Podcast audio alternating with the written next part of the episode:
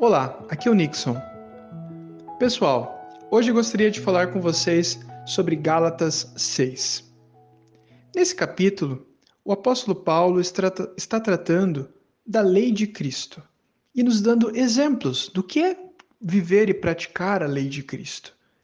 No, no, no livro de Gálatas, nós vemos Paulo falando sobre a vida no espírito contrastando contra a vida na carne ou a vida em nossa natureza humana. No capítulo 5, nós vemos uma lista, uma lista de características de pessoas que vivem na carne e uma lista de características de pessoas que vivem no espírito. Ou, melhor dizendo, quais são as obras da carne e o fruto do espírito.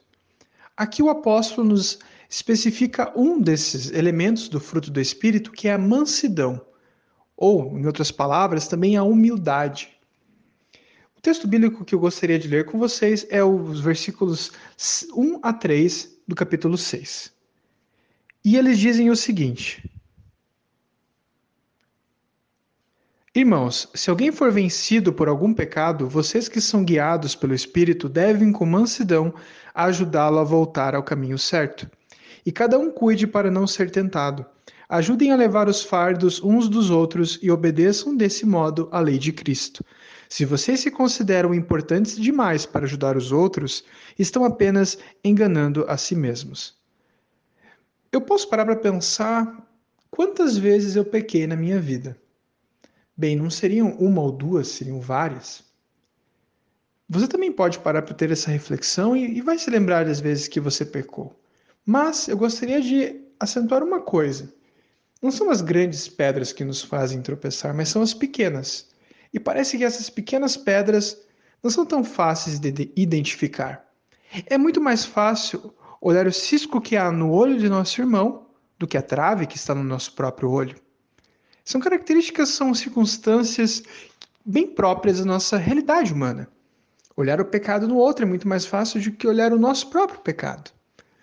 O reformador Martinho Lutero nos diz que o velho homem, o homem pecador, a velha natureza foi morta no batismo. Ele morreu no batismo.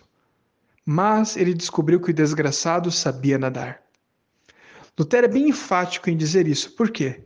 Porque o reformador acreditava que nós somos, ao mesmo tempo, pecadores e justos. Justos no sentido de justificados por Cristo, pela sua obra na cruz.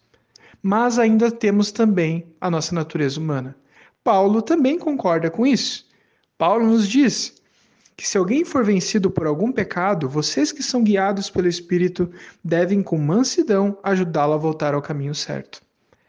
Aqueles que eram vencidos por pecados, aqui no contexto de Gálatas, são aqueles irmãos que voltavam ao judaísmo, à circuncisão, e não viviam a lei de Cristo, a lei da liberdade em Cristo. Nós podemos pensar em muitos pecados que nos fazem sermos vencidos. Eu mesmo posso me lembrar de muitos. Mas a ênfase aqui está: ajudem a levar os fardos uns dos outros e obedeçam desse modo a lei de Cristo. Se vocês se consideram importantes demais para ajudar os outros, estão apenas enganando a si mesmos. Parece que quem não consegue identificar em sua própria vida pecado, parece que tem a tendência de se considerar importante demais para ajudar alguém. Por quê? Por que, que eu vou ajudar alguém? Eu não necessito disso, eu não preciso disso. E, na verdade, se nós reconhecemos a nossa miséria e o nosso pecado, nós podemos reconhecer o dom e a dádiva de Deus que é a salvação. Somente reconhecendo a nossa doença, podemos saber que fomos curados por Cristo Jesus.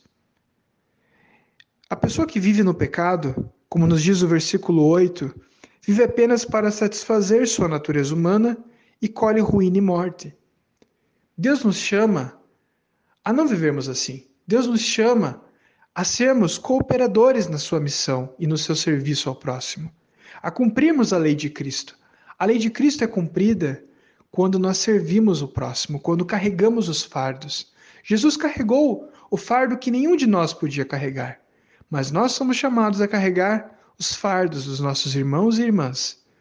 Nisso possamos louvar a Deus. Amém.